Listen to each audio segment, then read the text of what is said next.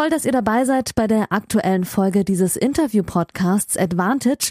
Hier bekommt ihr kostenlos die erste Hälfte des Gesprächs der neuen Folge. Das Gespräch endet nach der Hälfte des Interviews und das gesamte Interview, das gibt's exklusiv auf der Patreon-Seite dieses Podcasts unter www.patreon.com slash advantagepodcast. Und jetzt viel Spaß beim Hören.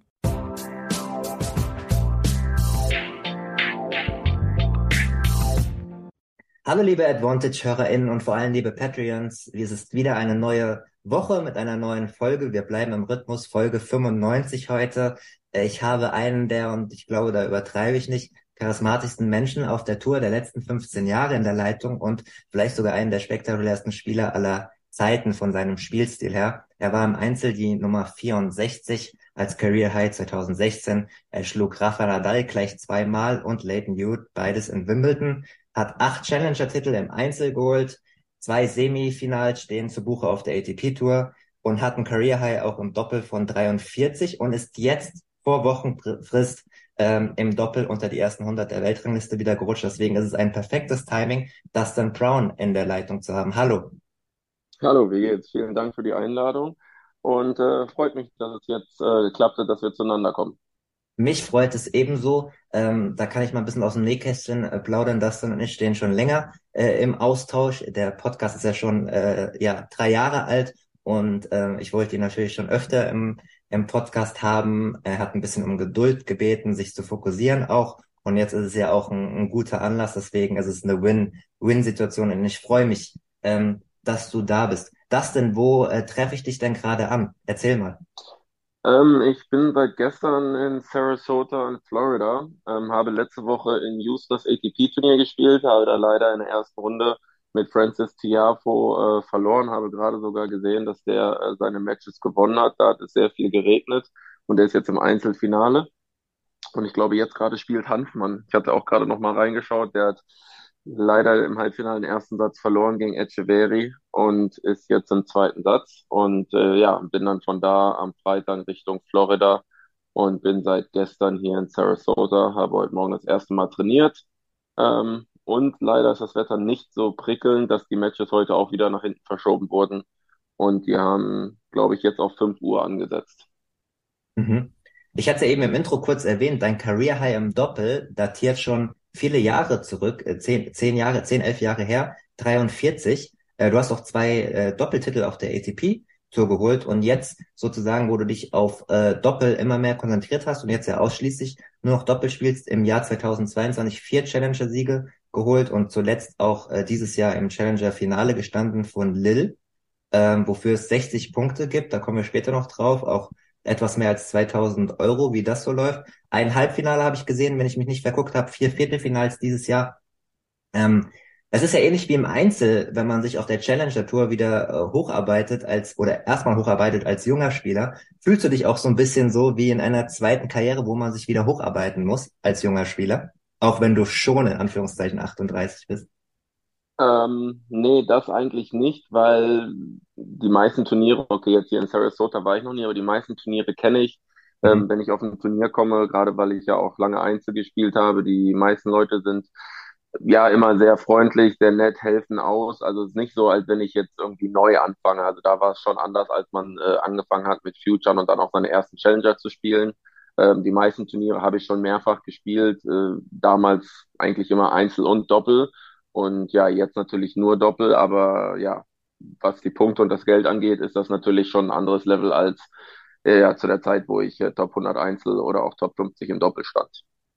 Da reden wir später noch ein bisschen dazu für euch, liebe Hörerinnen, was wir so vorhaben. Wir wollen ähm, eine gute Stunde sprechen, ähm, ein bisschen jetzt über dein Doppel, über deine, über deine Gegenwart und, und, und was noch folgt und wieso das Doppelleben momentan aussieht. Zwei, drei Highlights auch natürlich äh, auf den Wimbledon Run von damals eingehen und was dich so beschäftigt. Du äußerst dich in, auf deinen Plattformen in den sozialen Medien regelmäßig gegen Hate Speech, gegen Hassnachrichten in den sozialen Plattformen. Das ist hier auch regelmäßig ähm, Thema im Podcast, das denn, da haben sich bestimmt auch schon fünf, sechs Spieler hier äh, geäußert und die Tennis Freaks in diesem Special Interest Podcast, die wissen das natürlich, dass das leider gang gäbe ist. Da wollen wir auch ein bisschen drüber reden und noch zwei, drei aktuelle Themen. Wir fangen mal mit der Gegenwart an, mit dem Doppel. Wir haben es ja eben schon ein bisschen angerissen. Ähm, da gibt's so viele Komponenten. Ich, ich fange mal mit was Kreativem an, Dustin. Ähm, ist es schwieriger, deine kreative Ader auf dem Platz auszuspielen, wenn man einen Teampartner hat? Ähm, es kommt drauf an. Also ich finde nicht. Ähm, die meisten, mit denen ich spiele, äh, kenne ich vom Training oder haben mich schon mal spielen sehen oder wir haben auch schon mal zusammengespielt. Ähm, okay, jetzt mit Tim Duncan, mit dem ich diese Woche spiele in Sarasota zum ersten Mal. Aber wir kennen uns äh, von zu Hause. Wir trainieren in Gladbach äh, sehr oft auch bei Patrice Hopfe. Der spielt, glaube ich, auch noch in Mönchengladbach Bundesliga. Wir kennen uns wirklich lange haben äh, auch eine Zeit lang oder auch des Öfteren jetzt in den letzten Monaten äh, beim guten Freund von mir, Daniel Puttkammer, in Mönchengladbach trainiert. Und ähm, daher finde ich, wissen die Leute, wie ich spiele.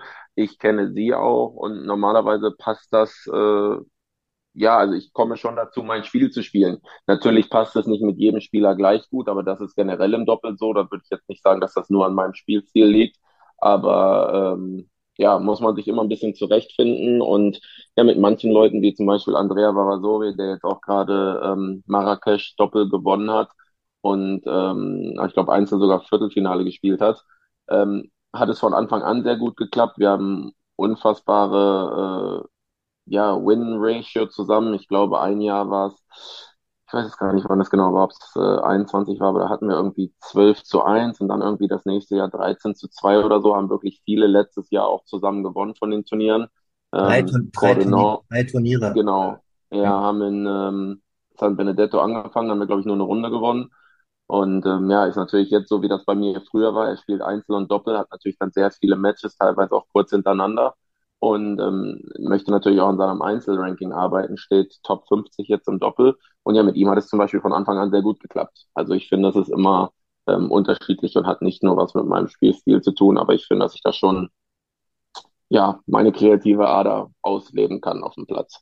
Schön. Ja, du hast die nächste Frage schon ein bisschen von, vorne weggenommen. Du hast Andrea Vassavori äh, angesprochen, drei Titel letztes Jahr.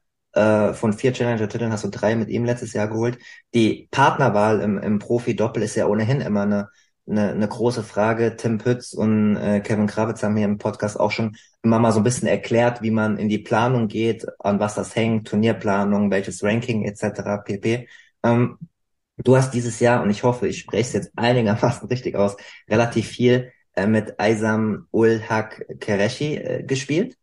Ähm, und ja, hast aber genau. immer auch mal unterschiedliche Partner. Kannst du mal so ein bisschen erklären, ähm, in der Ranking-Position, wo, wo du bist, ist es überhaupt möglich, einen festen Partner zu haben? Wie langfristig oder kurzfristig kannst du planen? Gibt es nochmal sozusagen wieder die Absicht, mit Wasserwori auch zu spielen? Äh, erklär mal so ein bisschen, woran das alles hängt. Ähm, ja, es kommt drauf an. Natürlich ist mein Plan, ähm, dieses Jahr also über kurz oder lang wollte ich natürlich äh, ATP-Turniere spielen und Grand Slam-Turniere spielen. Yes. Äh, wie du vorhin gesagt hast, ich bin jetzt auch schon 38, wollte jetzt nicht noch jahrelang äh, auf der Challenger-Tour rumlaufen.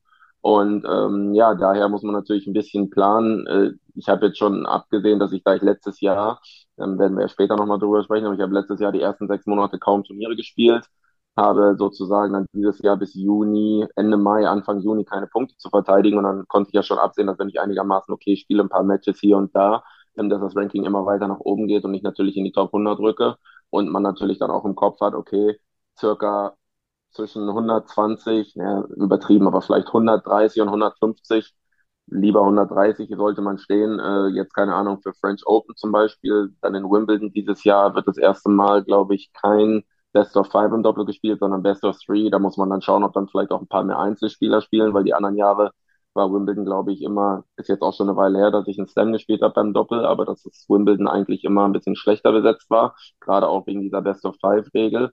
Und ähm, ja, bei den ATPs muss man natürlich von Woche zu Woche gucken. Und daher ähm, ist es schwer, äh, von Anfang an, wenn ich jetzt einen Partner hätte, sagen wir mal Andrea, ja, okay, der steht zu hoch, aber wenn ich jetzt jemand anderen hätte, der im gleichen Ranking wäre und man sagt, okay, wir spielen jetzt ein Jahr zusammen und es geht gut, dann kann man das machen.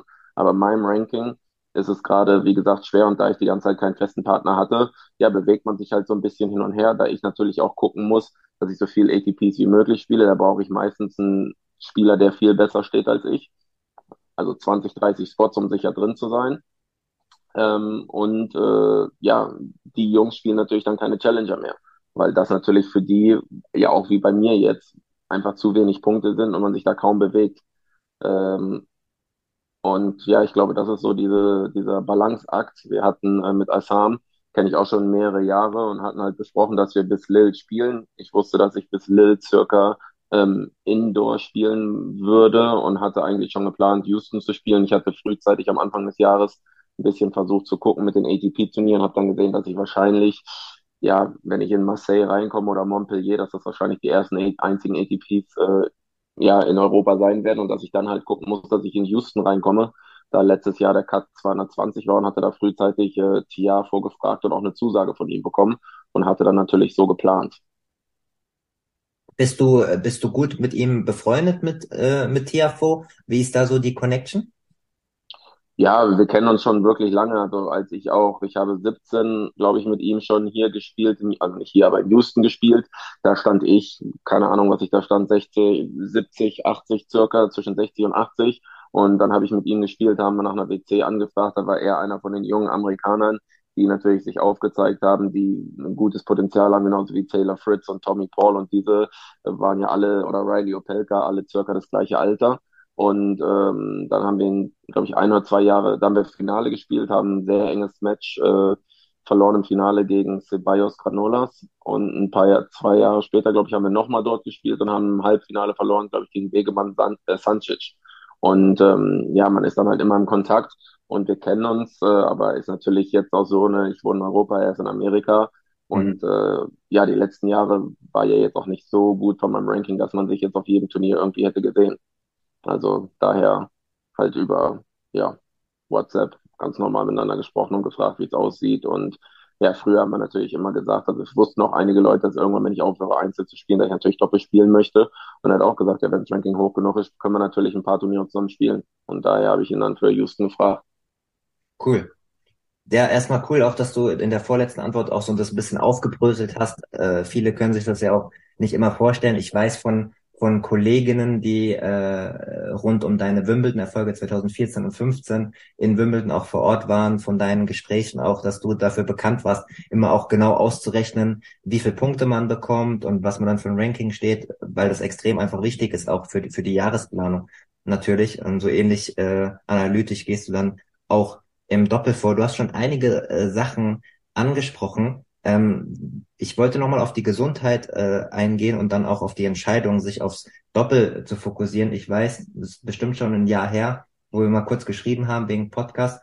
Da hatte ich das Gefühl, du bist dir noch gar nicht so ganz sicher. Vielleicht korrigier mich, wenn, wenn, wenn ich das falsch aufgenommen habe, ob du dich komplett aufs Doppel konzentrieren willst. War es denn letztlich einfach eine, eine körperliche Entscheidung? Ich weiß, dass du oft Rückenprobleme hattest und natürlich auch ein paar Verletzungen. Ähm, war das am Ende so, dass der Körper einfach entschieden hat? Äh, beides. Also ich hatte mir immer gesagt, dass irgendwann nach dem Einzel möchte ich doppelt spielen. Die Entscheidung kam eigentlich Mitte 2021 schon.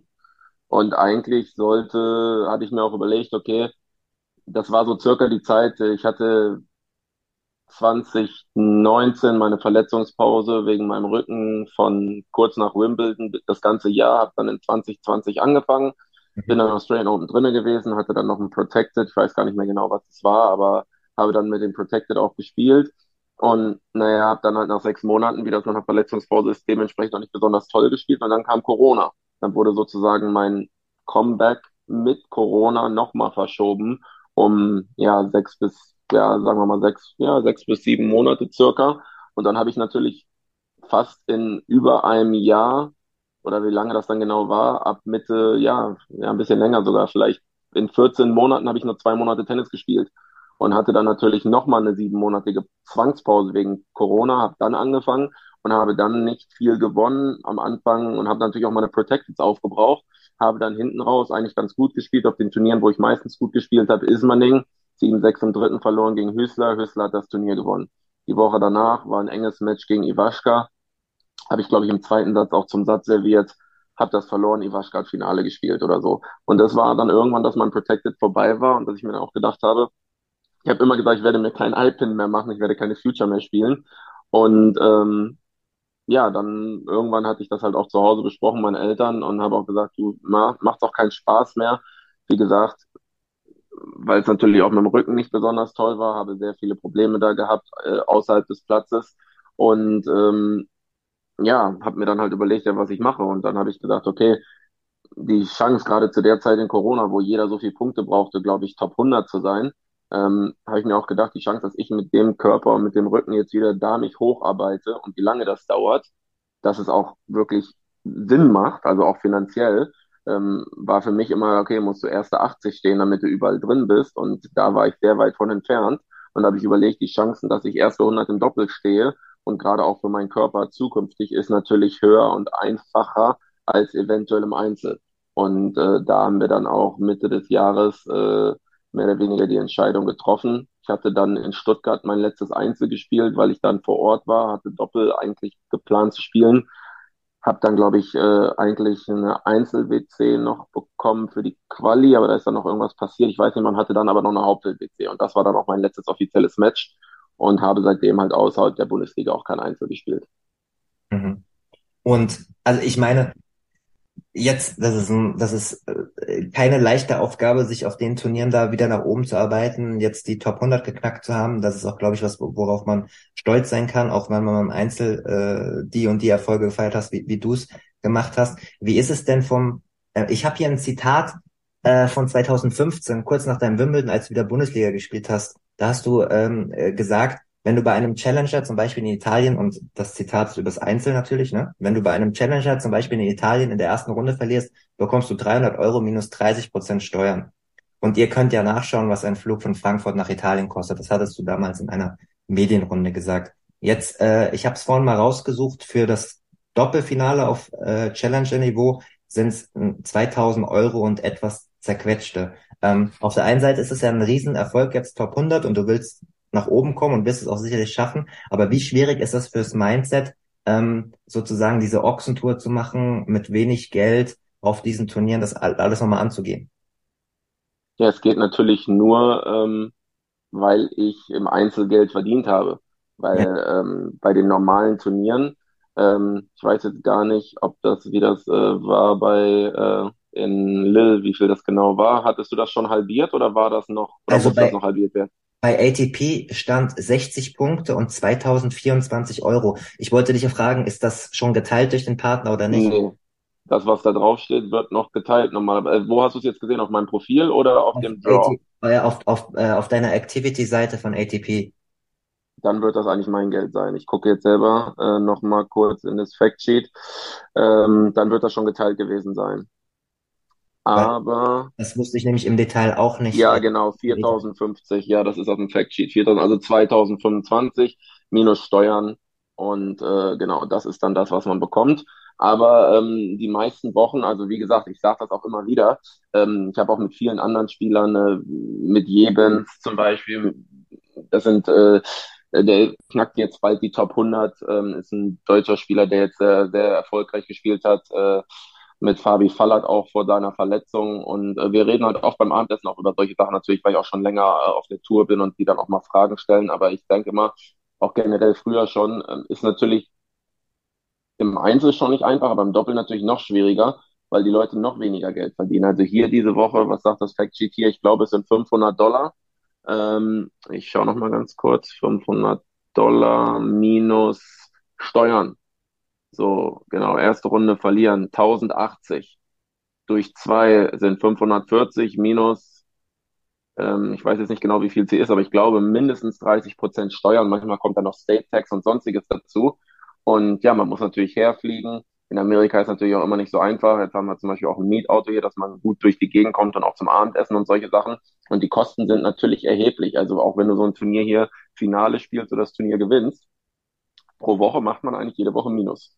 Hm. Und letztendlich kann ich mir das auch nur erlauben, weil ich im, im Einzel gut gespielt habe und das jetzt auch sozusagen in meine eigene Karriere investiere, weil ich sage, ich möchte das nochmal und ich möchte im Doppel nochmal gut stehen und möchte mir die Chance geben. Aber sonst muss man halt entweder einen Sponsor haben oder reiche Eltern oder eine Föderation oder sonstiges, weil man im Doppel generell noch weniger macht als im Einzel. Ja, definitiv. Ja, wir haben das Thema ja auch. Ich habe ja auch viele Spieler aus der zweiten Reihe, äh, das meine ich überhaupt nicht despektierlich, sondern die es die es in eine sehr ordentliche Ranking-Position geschafft haben und dann halt auch im Einzel das versuchen, äh, nach oben zu kommen. Dieses Thema haben wir immer wieder und du weißt das natürlich auch. Ähm, da kommen wir auch, weil es gerade passt, auch zum, zu, zum nächsten Thema, weil es ja alles miteinander äh, dazu zusammenhängt. Ähm, beim Thema Hassnachrichten. Ähm, du hast es erst kürzlich wieder auf Twitter, ich weiß gar nicht, wahrscheinlich hast du es auch in deiner Insta-Story ähm, äh, gehabt, aber ich habe es äh, auf Twitter bei dir gesehen, wo du mal wieder nicht zum ersten Mal Nachrichten öffentlich gemacht hast. Ähm, auch was deine, deine Freundin ähm, bekommen hat, äh, grauenvolle Nachrichten. Frau jetzt sogar. Frau, Entschuldigung, das, äh, war, ich war mir nicht ganz sicher. Äh, ja, wir haben letztes Jahr im Mai geheiratet. Herzlichen, herzlichen Glückwunsch dazu und äh, alles Danke. Gute für die Zukunft. Genau, also ich will es gar nicht so zitieren, aber ähm, du hast herausgearbeitet, und das ist ja auch kein Geheimnis, diese Hassnachrichten gehen ja ich würde wahrscheinlich sagen, zu über 90 Prozent auf äh, Leute zurück, die wetten.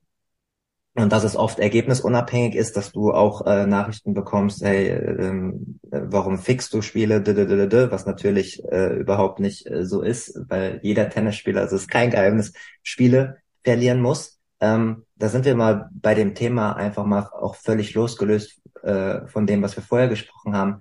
Ähm, du, du machst das öffentlich, weil du, weil du die Leute aufwecken willst, aber hast du es selbst eigentlich für dich in irgendeinen Part deines Gehirns gesteckt, damit es dich nicht mehr aufregt? Das regt mich immer noch auf. Ähm, es kommt auch ganz drauf an. Manchmal ist es auch schon so, dass ich dann auch mal getillt bin nach so einer Nachricht. Es kommt immer ein bisschen auf die Matches drauf an. Jetzt in letzter Zeit nicht so. Ich werde natürlich auch älter. Es gibt natürlich Leute, ähm, wenn ich dann überlege, vielleicht habe ich mein Kind und das Kind möchte Tennis spielen oder, oder eine junge Spielerin, die alleine irgendwo auf dem Turnier ist und, und solche Nachrichten, die kriegen das ja auch. Und ich denke, ähm, umso mehr man das natürlich publik macht, umso mehr machen es andere Spieler. Jetzt haben sehr viele Spieler Sachen geschrieben, haben mich auch in den Sachen getaggt, weil die auch wissen, dass ich da äh, gerne mal was zu sage. Dann reposte ich die und ich finde, ich weiß gar nicht, welches Jahr das war, da 16 oder 17, da gab es mal ein Meeting äh, zwischen in Wimbledon zwischen irgendwas mit der ATP und äh, mit Social Media, weil die da auch ein bisschen zusammengearbeitet haben wegen den äh, blauen Haken und so weiter.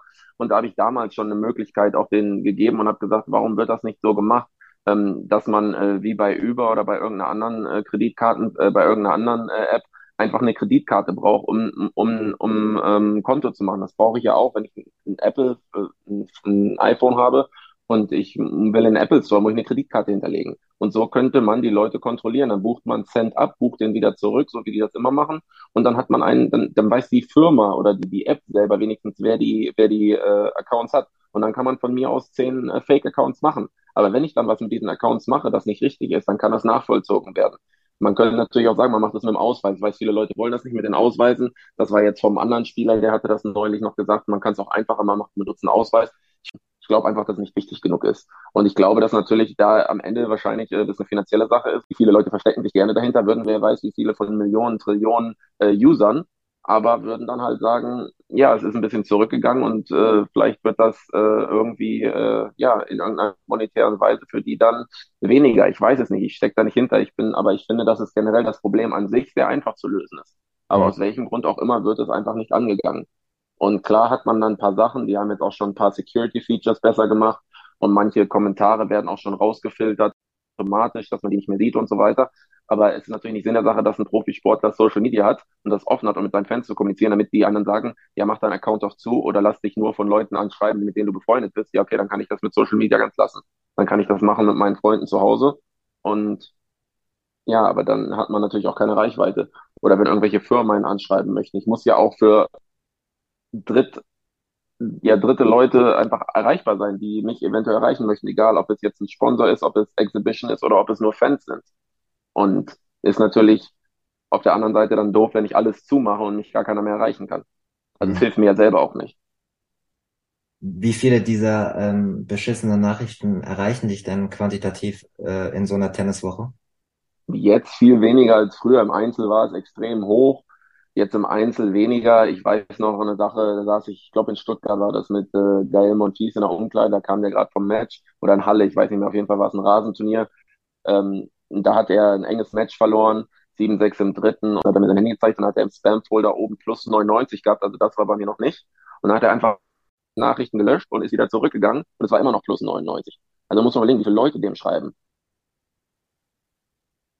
Klar, Wetten, ja auch Glücksspiele. Ich kann ja nicht ins Casino gehen und sagen, ich möchte jetzt äh, pokern und wenn ich verliere, beschimpfe ich den Dealer. Also die meisten Spieler, die, die gehen ja da raus und geben wirklich, oder alle, die, die fighten. Und äh, eventuell gibt es da ein, zwei Spieler, die werden ja dann meistens auch immer gepackt oder es wird publik gemacht oder wie auch immer. Ähm, aber was habe ich davon im Finale in Lille, äh, nur weil wir 4-1 im ersten Satz geführt haben, das Match abzuschenken? Das macht gar keinen Sinn. Wenn ich 40 Punkte mache, dann stehe ich nicht 94, sondern 88. Das macht ja viel, meine Chancen sind ja viel größer dann für die French Open oder sonstiges. Das ist ja beim Tennis immer so, dass ein so ein Ergebnis teilweise einen richtigen, ja, so einen richtig langen Rattenschwanz dahinter hat. Also wenn ich jetzt meine 18 Ergebnisse voll habe und ich habe oben einen 100er Turm statt 60, ist das schon ein großer Unterschied. Weil wenn ich jetzt 40 Punkte mache, muss ich äh, eins meiner schlechtesten Ergebnisse damit austauschen. Und dann mache ich halt keine 40 Punkte, sondern, keine Ahnung, den Rest halt. Da machen die sich gar keine Sorgen drum. Die gucken sich irgendwas an auf Papier und denken sich, so, der ist an das gesetzt, der andere ist ein Qualifikant, kann er deswegen kein Tennis spielen und der Qualifikant hat zu verlieren und wenn der Gesetze dann verliert, ja, dann kommen halt die Nachrichten. Ja. Ja, es ist auch wichtig, dass du es dass du es erklärst und ich finde allgemein muss man sowieso auch äh, äh, differenzieren. Ähm, du hast ja eben anges angesprochen, du hast ja gesagt, die allermeisten, dass sie kämpfen und fair sind. Wir wissen beide und die Tenniswelt weiß, dass das, das Matchfixing seit, seit Jahren äh, dazu, auch dazu gehört. Ein Problem ist, dass man auch ansprechen muss. Das Hassnachrichtenthema ist damit durch nichts zu rechtfertigen. Ähm, ich will trotzdem einmal da kurz äh, nachfragen. Ähm, ich berichte ja relativ viel über Matchfixing. Ich habe letztes letztes Jahr auch diese ZDF-Story gemacht äh, über über Karatsev und sein sein sein Trainer äh, von vor einigen Jahren auf auf der Challenger Tour. Du bist einer der erfahrensten Spieler. Ähm, die letzten Jahre sind relativ viele kleinere Fische sozusagen gefangen worden, aber die ITIA ist immer noch Jahre hinterher und kann neuere Fälle kaum beantworten oder ist halt hinterher. Ich würde dich eigentlich mal fragen, einfach mal vom Gefühl her, falls du das sagen kannst überhaupt, glaubst du, dass es weniger geworden ist jetzt so in den letzten zwei, drei Jahren nach Corona oder immer noch gleich viel? Das ist schwer, weil also ich, wie gesagt, ich war ja selber gar nicht mehr auf den Turnieren, wo ich vorher war. Ähm, mhm. Wäre mir jetzt nicht offensichtlich irgendwo was aufgefallen. Ich meine, ich habe jetzt, wie gesagt, zwei Jahre fast nur Doppel gespielt und davor war ich auch verletzt. Ähm, kann ich nicht sagen, ob es mehr oder weniger geworden ist seit Corona. Klar, da sieht man hier und da Ergebnisse, wo man sich wundert, aber wie gesagt, wenn man nicht dabei gewesen ist und nicht dabei steckt, äh, kann ja auch einfach sein, dass einer einen schlechten Tag hat oder keine Ahnung, da ist familiär irgendwas passiert, die Freundin hat Schluss gemacht ähm, es geht halt nicht nur einfach nur auf Platz gehen und Ball rüberspielen. Man kann an dem Tag emotional oder mental oder sonstiges down sein und bringt nicht die Leistung, die man sonst bringen würde. Und der andere hat einen unfassbaren Tag. Ich bin mir ziemlich sicher, dass äh, einige Leute auch nicht so happy waren, dass ich jetzt zum Beispiel gegen Leighton Hewitt in, in, in äh, Wimbledon gewonnen habe oder gegen Rafa oder die anderen Matches, wo ich auf Papier definitiv äh, der schlechtere Spieler war. Und das passiert halt im Tennis. Und das passiert halt auch öfter. Und ich meine, gerade jetzt, wo finde ich, das immer näher zusammenrückt, auch bei den Challengern. Ähm, weiß jetzt kein genaues Beispiel, aber die Jungs, die 120, 130, 150 stehen und spielen gegen einen, der steht 50. Da sind das vielleicht ein paar Prozent, die so einen Match einen Unterschied machen. Ich finde jetzt nicht, dass er jeder, der 150 ist und gegen einen Top 50 Spieler spielt, da jedes Mal verlieren muss. Wenn er gegen Novak spielt, okay, ist das eine andere Sache. Aber gegen halt die anderen Jungs, das ist alles so nah beieinander. Und ähm, ja, und jeder ist ja, die sind alle hungrig, die wollen alle nach oben. Ähm, ja, finde ich, ja, schwieriges Thema. Voll, total schwierig. Ähm, es bleibt halt am Ende auch diese finanzielle, äh, entschuldige die Worte, aber finanzielle Scheißsituation. Du hast ja erklärt, du kannst es dir momentan leisten aufgrund deiner Erfolge. junge Spieler, äh, die hochkommen wollen, egal ob eins oder Doppel, machen ja permanent Minus. Die können ja nicht jede Woche Finale oder Challenger-Sieg spielen. Ne? Das ist dann halt trotzdem noch, wo es dann, wo dann Spieler mit weniger finanziellen Background äh, oft angesprochen werden, ja auch von fragwürdigen Figuren. Und wenn sie da schwach werden, sind sie halt in so einem, in so einer Spirale drin. Ne? Das ist halt das Problem. Ja. Ja. Gut. Aber ja, wie gesagt, also ich finde einfach generell, ähm, ja, könnte es oder sollte es da mehr Geld geben, gerade auf den äh, Rängen weiter unten, weil das sind alles gute Spieler und ähm, wenn man jetzt so sieht, ähm, mit den Jungs, mit denen ich vor, keine Ahnung, vier, fünf Jahren Einzel-Challenger gespielt habe, das ist jetzt fast die komplette äh, Rang 50 bis Rang 80, sagen wir mal. Mhm. So, die Leute hat man aber vor drei Jahren bei Challenger gesehen, auch vor fünf Jahren, die können alle sehr gutes Tennis spielen, damals schon. Und es gibt halt auch viele Spieler, die älter geworden sind, die verletzt waren, die dann wieder ein bisschen zurückfallen. Ähm, wenn ich mir jetzt angucke, was da für Leute stehen, die stehen 200, ähm, die muss man auch erstmal schlagen. Also es ist jetzt nicht so, dass ich sage, okay, ähm, so Bundesliga, ein Match ist eine Sache, aber dann wirklich auf so ein Turnier gehen und dann da wirklich die Leute schlagen. Keine Ahnung, wenn man alleine schon jetzt die Ergebnisse in Houston anguckt, okay, da hat die ganze Woche geregnet, war wahrscheinlich sogar noch mal ein schwierigeres Turnier für die Leute miteinander, dass sie klarkommen, dass sie da zweite Runde erst am Samstag spielen. Aber ähm, ich weiß gar nicht, ob ich das richtig ausspreche, aber der Gaze Brewer, der hat, glaube ich, letztes Jahr schon gut da gespielt, der schlägt dann den Isner in der ersten Runde. Ja, das ist gut, dass du es auch nochmal äh, gesagt hast, weil das erzählen auch immer mehr Spieler. Äh, Struffi zum Beispiel hat es letztens, Jan-Lennart Struff hat es letztens auch nochmal in Australien klar gemacht, dass die Dichte einfach von den Spielern ähm, deutlich besser geworden ist und man nicht einfach mal in Challenger erste Runde irgendwie an jemanden vorbeiläuft mit, mit halber Kraft. Ähm, das ist auch wichtig, wenn das immer mehr Spieler auch erwähnen. Das spricht ja auch für das Profitennis. Und wo ich äh, Jan-Lennart Struff mal erwähnt habe, ähm, das denn, ich habe ich hab eine Überraschung für dich. Und zwar hat äh, Struffi eine, eine Sprachnachricht geschickt für dich. Die hören wir uns mal. Äh, hm, bin ich ja mal gespannt. Die hören wir uns mal gemeinsam an. Ja, das ist so richtig im Kopf. Wir sind gut befreundet, ähm, kennen uns gut, haben viele lustige Stories auch zusammen erlebt und ähm, häufig auch Doppel miteinander gespielt und äh, richtig witzig. Also äh, wir haben einmal Wimbledon uns im Doppel qualifiziert, zweimal so Marathon-Matches gewonnen, irgendwie 10, 8 und 16, 14, richtig verrückt war's.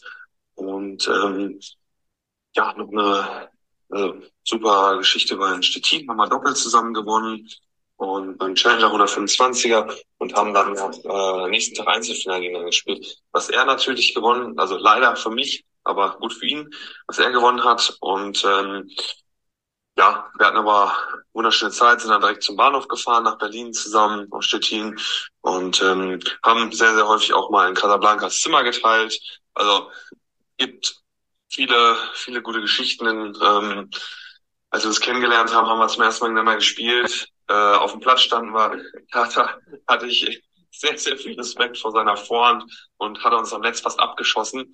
Und äh, ja, danach hat sich eine Freundschaft entwickelt. Deswegen, also super Typ der Dustin und viel, viel Spaß. Ja. Der Strophi der Liebe.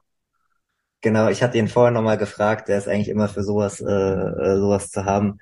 Äh, erstmal vielen Dank, äh, Struffi, auch falls du dir die Folge anhörst, äh, dass du für den Spaß zu haben warst. Ist ja auch äh, gerade äh, mit guten Ergebnissen in, in die Sandplatzsaison gestartet, jetzt auch in der Quali äh, in Monte Carlo. Ja, genau. Ähm, dafür viel Erfolg, dir dann auch. Und wir gehen mal die Sprachnachricht kurz ein bisschen durch. Das muss ich jetzt natürlich investigativ, journalistisch auch nachhaken. Also bei so einer Autofahrt ähm, mit dir und Struffi wäre ich ganz gerne mal dabei, nach einem Doppelsieg und nachdem wir dann aber im Einzelfinale gegeneinander äh, spielen musstet. Wie ist das dann so? Ist da, äh, wird da schon wieder geflaxt oder ist da ein bisschen Spannung? Nee, war gar keine Spannung. Überhaupt. Das wirklich, äh, wir haben uns vorher zusammen eingespielt und äh, muss man auch sagen, es gibt, glaube ich, wenige auf der Tour, die so nett sind und auch einfach, also gefühlt, dann wirst du, kannst du auch jeden Spieler fragen. Ich weiß nicht, ob du irgendjemanden ist, der dir sagt, dass der irgendein kleines Quäntchen irgendwas Böses in sich hat. Ist einfach ein netter Typ, sehr, sehr freundlich, komplett, äh, kenne den ja, wie gesagt, schon so seit, seit wirklich langen Jahren. Und äh, ja, da haben wir uns vorher zusammen eingespielt, haben auch gesagt, was soll der Quatsch, weil wir spielen gestern doppelt zusammen, jetzt spielen wir uns vorher nicht zusammen ein. Und ähm, ja, war immer alles äh, ja sehr gut. Wir haben danach, da sind wir auch zusammen ins Hotel. Und äh, ja, dann haben wir uns vom Turnier dann nach Berlin gefahren und sind zum nächsten Turnier. Ich weiß gar nicht mehr, wo es da hinging, aber äh, ja, viele, viele Sachen oft mit ihm Doppel gespielt. Wir wollten jetzt auch in letzter Zeit mal Doppel spielen, aber wie gesagt, primär bei ihm ja wieder, genauso wie es bei mir früher auch war mit dem Einzel. Ähm, ja, ist da natürlich die Priorität und dann äh, oft äh, hat er auch gesagt, äh, ich möchte mich lieber aufs Einzel vorbereiten und wenn ich früh verlieren sollte, dann lieber nach Hause trainieren und dann zum nächsten Turnier und dann lieber kein Doppel. Und äh, ja, daher haben wir es leider noch nicht geschafft, aber ich denke mal, in nächster Zeit werden wir es bestimmt irgendwo irgendwo hinkriegen. Sehr gut und äh, dementsprechend Struffi dann auch ein sehr angenehmer Zimmerpartner, mit dem man immer gerne mal was teilt, oder? Ja, auf jeden Fall. Casablanca hat er angesprochen. Das war immer lustig, ja, weiß ich noch, da hat er, ich glaube, äh, ja, Dortmund hat auf jeden Fall gespielt, sein Team, und da weiß ich noch, ich lag halt da, das interessiert mich halt nicht beim Fußball, und er ist, ich habe irgendeine Serie geguckt und er ist neben mir mit dem Laptop völlig ausgeflippt, ne, und hat sich halt da hin und her geworfen und Tor und dies und jenes und Ecke. Und äh, ja, fand ich äh, lustig, ihn mal so zu sehen, wie er da wirklich äh, Herz und Flamme für, für ist. Und ähm, ja, wie gesagt, einfach ein netter Typ und äh, ja, viele Geschichten über die Jahre. Wir haben ja viel Zeit auch äh, circa ein gleiches Ranking gehabt. Und äh, ja, war immer äh, ja, nett mit ihm zu trainieren, Zeit mit ihm zu verbringen, auch außerhalb des Platzes. Und ja, hoffentlich bald wieder. Sehr gut. Ähm, das würde mich dann auch zu der Abschlussfrage beim, beim Thema auch Doppelplanung. Wir sind jetzt ein bisschen hin und her gesprungen, aber das macht gar nichts bringen. Ähm, hast du dir ein Zeitfenster gesetzt? Du hast vorhin mal kurz gesagt, äh, hast auch nochmal selbst dein Alter sozusagen ins Spiel gebracht, dass du das nicht mehr ewig machen möchtest. Ähm, hast du einen, einen Organisationszeitplan drin, äh, den du dir selbst gibst an Zeit, wann du praktisch ähm, bei ATP-Turnieren, äh, Masters und dann auch Grand Slam-Turnieren regelmäßig nochmal doppelt spielen kannst? Eigentlich war das Zeitfenster, bin ich schon dran vorbei. Eigentlich äh, wollte ich letztes Jahr, ich habe gesagt, wenn ich letztes Jahr äh, dann nicht noch äh, bei den ATPs drin bin und dann wirklich das ganze Jahr Challenger spiele.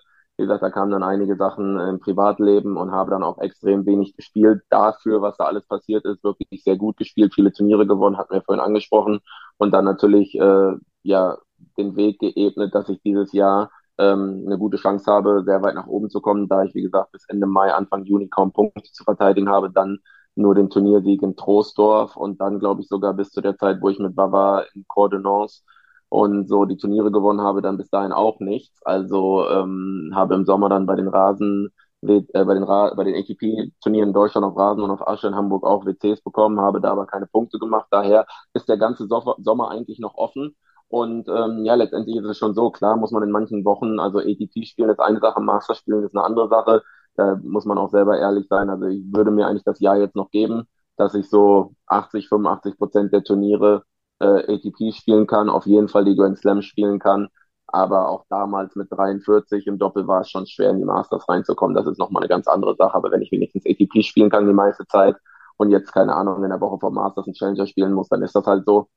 Aber es soll nicht so sein, dass ich 80% Challenger spiele und noch hoffe, dass ich hier und da in den ATP reinkomme. Also dann würde ich auch, glaube ich, Ende des Jahres da äh, die Reißleine ziehen, weil da möchte ich auch nicht. Ja, erstens kostet es nur Geld, zweitens bin ich dann nur unterwegs, da ist man dann auch lieber zu Hause mit der Familie.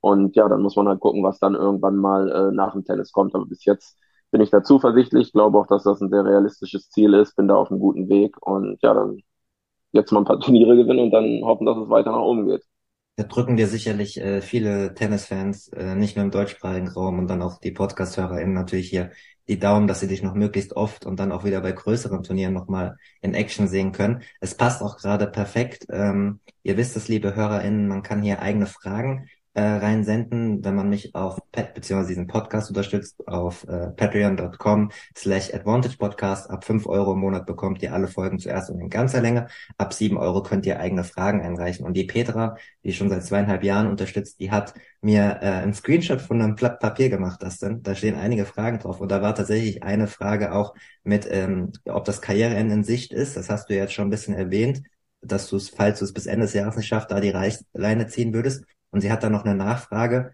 ähm, nach der Karriere, ob du schon Pläne hast, welche Pläne da an sich sind, was du mal machen möchtest. Mm, ich habe ein paar Ideen, aber noch nichts äh, Spruchreifes, noch nichts, wo ich mich mit äh, groß auseinandersetzen möchte, weil ich irgendwie immer denke, wenn man da schon halb andere Sachen plant, äh, dann finde ich, ist man schon so richtig ein bisschen auf dem Weg raus und äh, ich möchte mich da wirklich, das ist ja auch, was ich zu dir vorher gesagt habe, auch mit dem Podcast, äh, möchte mich da einfach glaube ich, sogar ist mein erster Podcast, den ich mache bei dir hier. Ähm, ich wollte mich da einfach wirklich einfach darauf konzentrieren, ähm, erstmal was Vernünftiges erreichen. Wie gesagt, mit den Top 100 bin ich schon mal sehr zufrieden. Ähm, hat ja auch eine Weile gedauert, jetzt anderthalb Jahre. Damals, als ich angefangen habe, stand ich, keine Ahnung, 250 oder 230 oder so. Ist dann wirklich ein harter Weg. Und ähm, ja, deswegen möchte ich mich da jetzt erstmal noch das Jahr drauf konzentrieren, gucken, was passiert. Wie gesagt, das kann sich alles mit allen, mit zwei Turnieren ändern. Ähm, wie gesagt, ich hoffe natürlich auch, äh, ja, knock on wood, dass ich gesund bleibe, dass der Körper gut ist. Der ist wirklich so gut wie lange nicht. Und ähm, habe ja auch letztes Jahr viele Einzelmatches in der Bundesliga gespielt, auch, glaube ich, 7-2 Bilanz gespielt. Und von daher ähm, ist der Körper wirklich gut. Und ähm, ja, war die richtige Entscheidung. Ich finde, hänge da überhaupt gar nicht hinterher. Ich gucke kaum noch Einzelresultate. Also ich habe da wirklich für mich abgeschlossen. Klar, wenn die Jungs jetzt spielen oder äh, wenn der Wawa spielt, weil ich Einzel äh, Doppel mit ihm spiele, dann gucke ich natürlich Einzelergebnisse oder Strophi oder solche Sachen. Da habe ich dann bei Resultina meine Spieler drinne, da kommen dann meine Ergebnisse hoch. aber sonst äh, bin ich damit vollkommen in Ordnung. Das glaube ich. Da wünschen wir dir auch viel Erfolg. Ähm, wir haben natürlich im Vorgespräch ein bisschen äh, gesprochen und es wurde auch schon zwei, dreimal ansatzweise in diesem Podcast in den letzten äh, 40 Minuten hast du es angedeutet, dass Anfang äh, letzten Jahres auch ein paar Sachen passiert sind. Man kriegt ja äh, als Tennisfan und natürlich auch als Journalist äh, kriegt man ja über die Öffentlichkeit viel mit, aber halt was äh, Spieler im Privaten so, ähm, was bei denen passiert, kriegt man natürlich nicht mit. Und ähm, du hast, äh, wir haben vorhin kurz darüber geredet, dass du auch darüber reden kannst. Und Petra, um auch nochmal auf die Fragen zurückzukommen, hat nämlich eine Frage gehabt, die wir miteinander verknüpfen können. Sie hat gefragt, der Wechsel von seit 22 spielst du ja wieder für Jamaika. Du hast zehn Jahre, äh, rund zehn Jahre für Deutschland gespielt, davor und jetzt wieder für Jamaika. Und du hast das damals in sozialen Medien auch mit dem Zitat für dich, Papa, ähm, äh, betitelt. Äh, und sie ähm, äh, hat nach der Begründung beziehungsweise nach dem Zeitpunkt gefragt, warum ausgerechnet ähm, zu dem Zeitpunkt. Jetzt hast du es äh, vorhin im Vorgespräch ja gesagt, dass du zwei Schicksalsschläge letztes Jahr ähm, äh, nacheinander ähm, verkraften musstest, den Verlust von deinem Papa und deiner Mama. Ähm, Gab es da sozusagen Zusammenhänge, dass du das emotional für dich entschieden hast? Erzähl einfach mal, was du, was du erzählen möchtest über das Thema. Ähm, ja, also es fing an im Februar. Ich hatte am Anfang des Jahres so ein bisschen, das wurde mir aber von Ärzten und von Physios gesagt, dass es kommen kann, dass ich auf der linken Seite Nachzügler kriege äh, von den Rückenproblemen. Das war ja bei mir damals wirklich schlimm. Ich habe das ja vier, fünf Jahre gehabt mit Bandscheibe im Nerv und so weiter, taube Beine, äh, tauber Fuß. Teilweise konnte ich 2019 keine fünf Meter gehen, ohne ich hatte im Sitzen Schmerzen. Und äh, das ist auch so ein Thema, das ich nie so wirklich drüber ausgeholt habe, weil ich mal so denke, dass ja, bin erstens nicht ich und ich finde auch nicht, dass es sein muss. Wenn Leute fragen, kann man darüber reden, wenn man das möchte. Aber ich habe das auch nie so ausgebauscht. Klar wissen Leute, ich Rückenprobleme habe, aber wie schlimm es letztendlich war, weiß eigentlich keiner, außer ja die Leute in meinem Team oder nahe Freunde oder so ein Strophi zum Beispiel, der wusste das auch. Und ähm, ja, hatte dann, wie gesagt, dadurch ein bisschen Knieprobleme im Nachhinein, hat dann noch Montpellier gespielt und war dann zu Hause. Und ähm, ja, da ging's meiner Mom nicht so gut und habe auch ein paar befreundete Ärzte und ähm, sind dann ja mehr oder weniger, ja, möchte jetzt auch nicht zu viel, aber letztendlich haben wir dann eine Diagnose bekommen, dass meine Mutter Krebs in der Endstufe hat. Das war so Mitte Februar. Habe dann, weil ich eh mit dem Knie so ein Problem hatte, habe ich dann direkt gesagt, okay, ich spiele jetzt nicht, bleibe zu Hause, versuche das erstmal alles zu regeln. Ähm, da war auch eine Zeit, wo weiß nicht, ob ich noch Tennis spielen würde, wenn ich meine Frau nicht hätte, die mich wirklich sehr unterstützt hat, äh, wochenlang, ähm, da sie auch früher mit ähm, behinderten Kindern zusammengearbeitet hat ähm, und, und, und auch aus der Pflege nebenbei, neben ihrem äh, Jurastudium auch in der Pflege gearbeitet hat und hat sich da auch sehr um meine Mutter gekümmert, meine Mutter mitgepflegt, bis das alles angelaufen ist mit dem Palliativteam und so weiter und so fort. Und ähm, ja, das ist halt äh, ja sehr schwer gewesen. Und ja, letztendlich wusste ich auch, dass wir nicht wirklich viel Zeit haben. Das war dann auch ein Grund, warum wir, wir hätten dieses Jahr geheiratet, warum wir die äh, Hochzeit vorgezogen haben, haben dann im Mai geheiratet, ähm, dass meine Mutter das noch miterleben konnte. Schön. Und ähm, auf dem Weg dorthin und Vorbereitung von der Hochzeit von einem auf den anderen Tag hat mein Vater einen Schlaganfall gehabt und ist dann auch äh, einige Stunden danach verstorben. Und ich war dann, das alles der Zeit, während ich natürlich nicht gespielt habe, Miriam, meine Frau, ist dann in Deutschland geblieben, hat sich um meine Mutter gekümmert mit und ich bin nach Jamaika geflogen, habe da die Beerdigung gemacht und ähm, habe mich da um alles gekümmert und das war auch eine Sache. Ich habe Leute wissen, dass ich in Jamaika war, viele Leute wissen aber nicht warum. Ich habe da auch nicht irgendwie große Sachen gepostet, weil wie gesagt, das bin nicht ich und ich weiß, dass die Gespräche immer über die Jahre so waren, dass mein Vater traurig war, dass ich nicht mehr für Jamaika spiele und ähm, wie gesagt, ich habe mit keinen beiden Föderationen keinen Kontakt. Ich habe von beiden Föderationen keine Förderung. Ich weiß, dass oft gesagt wird, dass ich nach Deutschland gegangen bin, weil ich da sonst irgendwas bekommen habe oder mir irgendwas versprochen wurde oder sonstiges. Ähm, ist nicht so. Und jetzt auch zurück nach Jamaika hat auch nichts mit der Föderation zu tun. Und gerade auch, weil ich mit denen kein äh, ja, gutes Verhältnis über die Jahre hatte, habe ich das auch dementsprechend so gepostet, dass das auf jeden Fall auch verständlich ist, warum das ist. Klar muss man da ein paar äh, ja, Details zu wissen, aber die Leute, die mich kennen, wissen, warum das so war und warum ich das auch so gepostet habe. Und äh, ja, letztendlich bin ich dann von der Beerdigung zurückgekommen. Ich hatte da vorher mit meiner Mutter schon noch drüber gesprochen und dass ich immer am Ende meiner Karriere ja eigentlich Richtung Jamaika wollte. Ich habe auch zwischenzeitlich mal versucht, mit der Föderation zu reden, aber da ja, kommt man auch auf keinen gleichen Nenner. Die haben leider über die letzten 10, 20 Jahre nichts gelernt. Es hat sich in dem Land leider nichts verändert, was das Tennis angeht. Und ähm, letztendlich war das dann einfach meine Sache, wo ich mir gedacht habe, okay, wir haben ihn oder ich habe ihn jetzt beerdigt, das ist jetzt alles vorbei. Und ja, das wollte ich für ihn tun. Und habe gesagt, die ganzen anderen Gespräche, die es vorher gab, ich würde zurückwechseln, wenn oder wie auch immer. Ähm, das war dann alles hinfällig, weil das war halt für mich und für meine Familie und für meinen Vater. Und deswegen habe ich das gemacht, habe dann mit der ATP gesprochen. Die haben das dann auch äh, in die Wege geleitet und die ITF und äh, ja, die Föderation haben dann da, glaube ich, eine E-Mail gekriegt, so eine Gruppen-E-Mail, wo das drin stand. Also die wussten dann auch, dass ich gewechselt habe.